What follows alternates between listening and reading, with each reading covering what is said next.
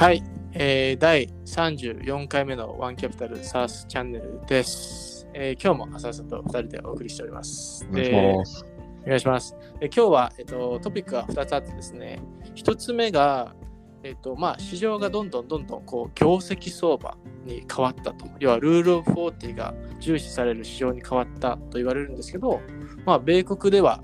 実はその環境って以前あったんですよね。じゃあその時 SARS 企業ってどういうふうに対応したんでしたっけっていうのを見たいなと。で、それを実は今ですね、あの分析記事を書いてるので、これはあの また出すんですけど、ちょっとその頭出しみたいな話をしたいなと。いいですね。業績相場になったんだけど、前回いつでしたかということですね。そうですね。はい。じゃあ答え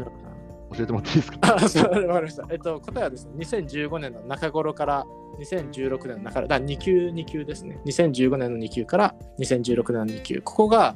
えっと、でななんでそういうふうに期間が、あの、わかるかというと、あの、売上成長率を X 軸にして、で、売上マルチプル、これを Y 軸にしたときに、この相関がどんどん高くなっていくかどうか。で、それと、売上成長率プラスマージンですね。これを X 軸にしたやつと、売上マルチプルを Y 軸にした。要はこの2つの売上成長率だけのチャートと、売上成長率プラスマージンの、要はルールオブ40のチャートですね。この2つを見たときに、どっちの相関が高くなりますかっていうと、ずっとまあ、あの、2016年以降ですね。もう、売上成長率一辺倒の成長だったわけですよ。要は成長率高いイコールマルチプル高いっていう状況だったんですけど、それが実は逆転してた時期が、もう今逆転しそうなんですけど、その前にもあったんですよと。で、それが2015年の、まあ、2Qから2016年の2Q ですと。その時って世の中何が起きてたんでしたっけね ?2015、2016って。まあ、個人的な2013話をすると、僕、セールスフォースに転職した時ですけど、そのあれもそれも知らねえよって感じだったんですけど。ん ?2015 の時に何があったんでしょうね。2013とかが確かギリシャ危機なんですよね、きっと。もうデフォルト？はい。ちょっと待ってくださいね。2015年。うん何があったんでしょう ?2015。ワールドエコノミーとかで調べればいいんですかね。そうですね、多分出るんじゃないですか。うん。一応、ウィキペディアページがわざわざそんなのがあるな。だけど、細かすぎてわからんな、これ。えっと、あの、三菱 UFJ 銀行の あのリンクが出てきてですね、うん2015年世界経済っていうので僕調べた2015年の世界経済、この実質 GDP 成長率が落ちて、で、まあ、その景気減速感が強まった背景には、えーっと、まあ、世界経済の潮流変化がある。だからその潮流変化を何か教えてほしいんですけど、ちょっと多分これレポートに書いてあるんだろうなと。うん。まあでもいいです本当ですよね。なんかでも、うんそうやって経済、まあ不況が始まるかもみたいなニュースが確か2015年あったんでしょうね。うーん、これはですね、えっ、と、まあ、書いてあるのは、リーマンショック以降積み上がった不均衡の調整局面。要は多分、リーマンショックがあって、その後にだんだん経済が回復していって、それの、まあ、なんか踊り場みたいな状況なんですかね、そこは。で、書いてあるのが、あの、中、し中、なんでしょう、新興国経済、要はエマージングマーケットですね。ここの減速と、まあ、資源価格の大幅下落と書いてました。うんうんうんはい。要は成長のフロンティアだったはずの新興国が実はあんまり伸びない。もしくはどんどん経済の成長が減速してきてるっていうところですよね。うんはい。なるほど。僕なんかめっちゃいいインフォグラフィックス見つけちゃいましたよ。はい。これちょっと後で、ポッドキャスト出すのにリンク貼りましょうか。そうですね。はい。2015年の1月にはですね、えっと、オイル価格が下がりだしたと。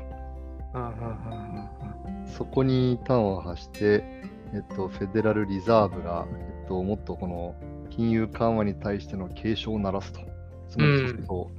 緊縮財政になるんじゃないかというふうに思い始めますよね。うん。で、そうすると、だから不況の始まりとか、インフレの始まりだとか、そういう連鎖反応だと思うので、まあだから、えっと、金利を上げたりとかいうことでしたら今の、えっと、もうちょっとミニ版が当時2000年に起きてたんですね。知らなかった。何にも知らないで、ただ転職活動してもいいのかどうか、なんで日々嫁と会話してましたわ。あちなみにあの聞いてる方にちょっとあの頭出しなんですけど、これ実は2つ目のトピックです。えっと、1つ目がこの前回あったこの業績相場に移った時に、あのまあ、US サースはそれを1回経験してるので、その時に彼らは何をしたかって、これをちょっと話したいなっていうのが1つ目で、2つ目が前回のポッドキャストでは、まあ、僕のと森島の方の投資銀行から、まあ、VC のキャリアチェンジでどうこうみたいな話をしたんですけど、今回はあの浅田さんの方のあの伊藤忠 ITV で Salesforce Ventures この話をちょっと聞いてみたいなと。多分ですね、まあ、もしかしたらいろんなインタビューとかで聞かあの話されてるかもしれないですけど、まあ、気になる人は多いだろうなということで、この2つのトピックで進めていこうと思います。で、ちょっとまた1つ目のトピックに戻って、これでも結構分かりやすいですね。まあ、さっきそうですねなんかオイル価格下落みたいな話して、僕自身何言ってるか分かんなくなったから、もごもご言い出したんですけど、結局、あのブレグジットですね、EU から離脱するぞと。あれ結構ニュースになりましたね。うん、え僕、転職した時に UK のヘッドがいるんですけど、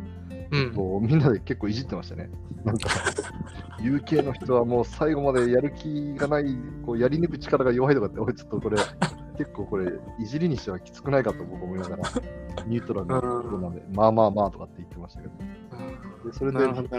あのブラジル、ロシア、インド、中国の、まあ、ちょっと経済成長がちょっと難聴化してきたとか、アメリカがうん世界の経済をリードしてきたっていう時代ではなくなったとか。うん、面白いですね。まあ、まあ、でもこういった要は業績相場って、まあ、不景気、不況になりうる、そのために緊縮財政とか、それが2015年起きてたんですね。で、あの記事を僕もぜひ楽しみにしたいんですけど、結局ポイントとしてさっき2社、その時にどんなアクセルを踏んだのか踏んでないのかって考察をそうですね。ちょっと教えてもらっていいですか？えーとですね、一応まずあの記事全体として僕は10社あのその時のなんでしょうね経ファイナンシャルデータがある10社をちょっと見てますとでその10社はまあ後々あの記事をあの出す時に読んでいただきたいんですけど、まあ、トピ気になったのはまあ2社あって1つがアトラシアン。でもう1つがえっとショピファイですね。で、まあ、両方とも実はあのアトラシアンはまあ厳密にはアクセルを踏みまくったという 会社ですね。では2015年の2級から2016年の2級で彼らの R&D とか S&M 比率ってどうだったんだろうっていうのを見るともう見事に上がってるわけですよ。特に R&D ですね。彼らもともと30から35%ぐらいだったのをその期間にもう45%から50%ぐらいまでグワンと上げてますでまあ何が起きたかというとまあ成長率はまあどんどんやっぱり大きくなっていけばいくほど成長率ってこうなんでしょうね、下落していくんですけど、その下落を、まあ、抑えて40%成長を常に保ち続けたっていうのが彼らのあの、まあ、成果として、要はアクセルを踏み続けた結果、それが起きて、じゃあ、売上マルチプルで見るとっていうと、まあ、コロナ特需の前の2020年までにこう、ぐわーっと上がってて25倍ぐらいをキープしてると。まあ、恐ろしい企業だなっていうのが僕の感想ですね。で、これはあの他の企業とか、要はアクセルを緩めた企業とかも見ていくと、まあ、やっぱり成長率が落ちていって、で、あのマルチプルとか株価が落ちていくっていう、まあ、トレンドが見えるので、あの、なんでしょうね、いろんなビジネスの施策があったと思うので、単純に S&M とか R&D だけでは話せないかもしれないんですけど、まあ、やっぱり一つの指標として見てみると、あの、なんでしょうね、要は対極感が見えると、この会社はこういうことをしたんだと。その結果これが起きたっていうのが見えるので、あの、アトラシアンとあとショッピファイもですね、ショッピファイもあのアクセルを踏み続けた会社として紹介しますので、ぜひ、あの今、このね、業績相場になって、うちはどうしたらいいんだろうと。アクセルを踏み続けるのか、まあ、その、ね、宣伝広告費とか、こう削ってマージンを出すのか、あのもしくは営業損失をあの縮小しようとするのかみたいないろいろ考えられてると思うんですけど、まあ、この記事が一つのヒントになるんじゃないかなと思って、あの土日一生懸命僕が書いてました。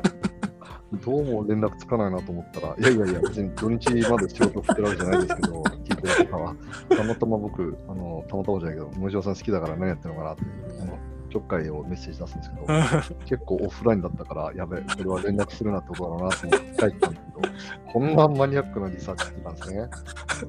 もそうですよ。すごい、根っからのデータ的ですね。だからあれですね、まあ、あの各社いろんなことはあるものの、えっと、多分、うんタムがでかい自社のプロダクトの優位性を実感している、まあ、ファウンダーってそういう方だと思うんですけど、うん。あのキャッシュとしても、例えば IPO 調達後でちゃんとあって、で世界中はまあ不況だけど、まあ、不況に強いのが SARS って言われてますから、いやいや、ね俺らはこの不況の中でも伸びるぜと。で、そのための、あの別に広告宣伝バコンと踏むわけじゃないじゃないですか。結局このうん R&D とかって人件費がほとんどですよね。そうですね。人員構成として、今のまま採用計画をあんまりアグレッシブに採用しないのか、否かだけだと思うんですよ。で、多分アートダキャンは R&D の割合が増えたことは、売上高の伸び以上にヘッドカウントを増やしたとか、うんあ。とはエンジニアの給料をもっと高めて、魅力度高めて、内定率を上げたとか、そういう、そのエンジニアのあのヘッドカウントを増やして固定費を高めていったとだと思うんですね。で、それって結局、世の中にあるエンジニア向けのプロジェクトマネジメントサースとかって、もう、うちには勝てないから、もっとあの遠いところまで行きたいからっていう意思決定をしてアクセル踏んだってことでしょうね。だから、えっと、前回、あの試験を述べましたけども、例えば ARR、えっと、10億円、20億円規模の会社さんが、いきなりアクセルを踏まずに、年率成長率が10%とか15%の会社も何社か見受けられていて、そうすると、あの1.1倍とかを毎年やっていくとですね、なかなか20億円の水準から50億円までいかないですよね。はい、そうですね。年率10%、15%成長だと。でそうすると、うん。そこに達成する間に、新規の急成長、非上場ですよ。バコーンと、その同じセクターに出てきて、急成長、マーケットシェアも取っていくってことになり得るんじゃないかなっていう、なんかマイナスなイメージって、より強くあの、うん。報道されてしまうので、やっぱりなんかそうですね。20億円、30億円の数字って素晴らしいんですけど、あのアーリーステージに通してる我々 VC の視点からすると、う早くん。そっち側の人に行きたいと思うんですけど、そこでさらに分子金をアクセルに投用して、うん。あの50億とか100億とかを目指す会社が出てくると、このセクターにもともと直近までは3兆円ぐらいの時価総額合計だったんですけど、今はそうですね。1.7兆円ぐらいで1.56ぐらいですね。56かはい。うんうん半減してるので、もう一回あのここにお金が流れ込んで、えっと、さらにアクセル踏めるといいかなと思ってて、うん。はいそうですね。まさにおっしゃる通りですよ。でも本当に見てると、あの、明確に差が出てきますね。この企業、あの10社見てると。で、やっぱりいろんな施策が、例えば Adobe とかはやっぱりオンラインなんでしょうね、サブスクへの移行がうまく成長してマルチプルが上がってとかいうあるんですけど、やっぱりあのアクセルをちょっと緩めてるあの例として紹介したりするので、ぜひぜひ皆さん、この記事もうすぐ出ますので、あの見てください。はい。で、えっと、次は浅田さんのキャリアの話をしましょうか。ここで離脱者出ちゃいますよ。はい。じゃあ、ちょっとまず、あのそもそも新卒で伊藤忠に入ったのは、ななんで伊藤忠を選んだんですか、そうで。すね、もう恥ずかしいですけど、えっと、IT、えービジネスモデルが自由、そして英語が使いたい、私、帰国子女なので、なんかそういうめちゃくちゃ雑な3つの軸で就活をして、当然、広告代理店、あとは外資の IT メーカーさんとか、えー総合家電さんとかですね、えっと、ちょっと寄り道をして JT さんとかですね、あの ジャパンタバコ、なんかはいビルがかっこよかったんですよね。そして総合商社。総合商社一体何やってるかよくわかんないので、あの僕みたいなあの慶応経済の文系の学生はみんな受けるんですよ。なので、それは でメガバンク、メガバンクじゃない、当時はまだメガになってませんでしたけど、銀行は僕絶対に合わないと思ったので、うん思ったんですけど、その軸でやっぱりビジネスモデルが自由なんですよね。うんで、IT をやってる商社の中で宇宙情報マルチメディアカンパニーっていう部署名があったんですけど、うんそのなんか名前かっこいいじゃないですか。宇宙情報マルチメディアカンパニー一体何やってんだろうみたいな。うんまあ、衛星通信の子会社とか思ってたんですけど、でやっぱり商社の方々と話してるときに IT を本当に可能性を感じてた伊藤忠と、え、そんなのなんか、俺ら建設部隊とかプラント事業の人からすると、そんなのなんなんか、家で別にネットサーフィンするぐらいだろみたいな感じの、うんまあ、実際そういう OB 本も受けたんですけど、やっぱりな、ここのあの商社には多分いけないな、僕はと思ってて、そういう縁とかいろいろあって、商社にあまあランドしたって感じですね。なので、あんまり参考にならないかもしれませんけど。ど。で、その後、はいあの ITV に移ったのはどどういった経緯で移ったんですか？そうですね、ITV は、まあ、その前に3社ほど事業会社出向したんですけど、はい商社って数係数管理を1、2年でみっちりやって、うんあと事業やってる事業会社に出向するんですよ。大体3年中期で。でそこで僕は CTC という SIR だったり、えっと、キャプランっていう人材コンサルとタレントマネジメントをやってるところに転あの出向して、で、3社目が ITV だったんですけど、その前に、あの、ありがたいことに会社の制度であの留学させてもらったんですよね。で、その帰国先の部署を、えっと、どうするのかなと思ってたら、まあ、上司から連絡があって、ITV にポジションあるんだけど行くかみたいな話になって、うん。ちょうどあのボストンでもそういうアントレプレナーシップとか勉強したので、でもともと伊藤忠側であのシリコンバレーの VC に LP 投資をするあのうん役割も、まあ、あのお手伝いをしてたので、まあ、お手伝いするのも下っ端として、めっちゃ面白いなと思ってたので、もう本当そういうタイミングとあの縁があってあの出向したっていう経緯ですね。はなるほど。いうん、で、まあそこでメールカリを見つけるわけですね。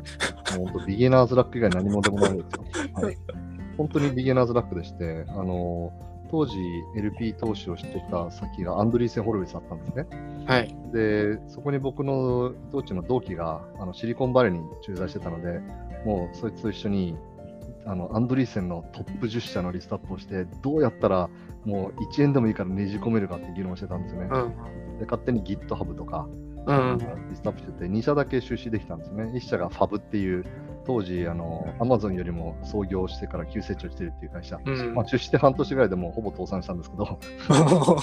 なるほど。はい。もうアンドリース案件なので、1000億円以上の評価額の会社ばっかりなんですよ。当時でも。あのだから、えっと、評価額1000億円ってなんかもう目が慣れちゃってて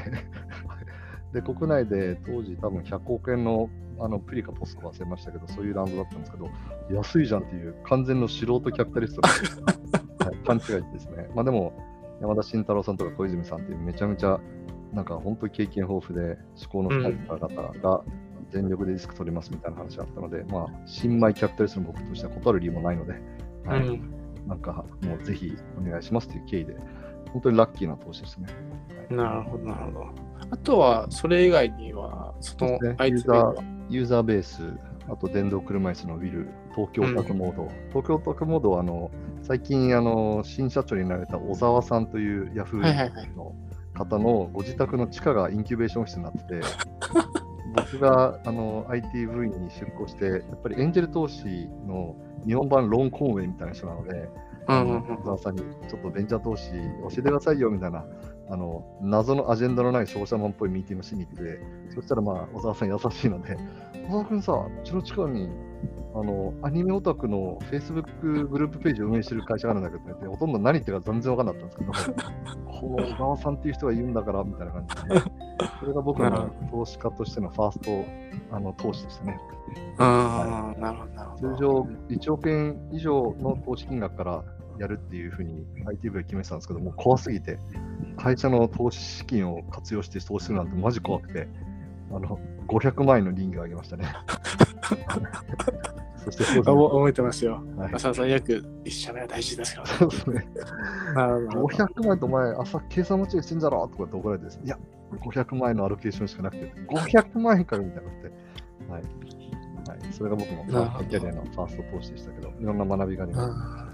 うんで、まあ、その後、セールスフォースベンチャーズに移るんですけど、ちょっとここはですね、もう時間の関係で、また次回、来週にしましょうか。はい。はい学んだこととかもぜひ、なんか、そうですねシェアさせていただければ。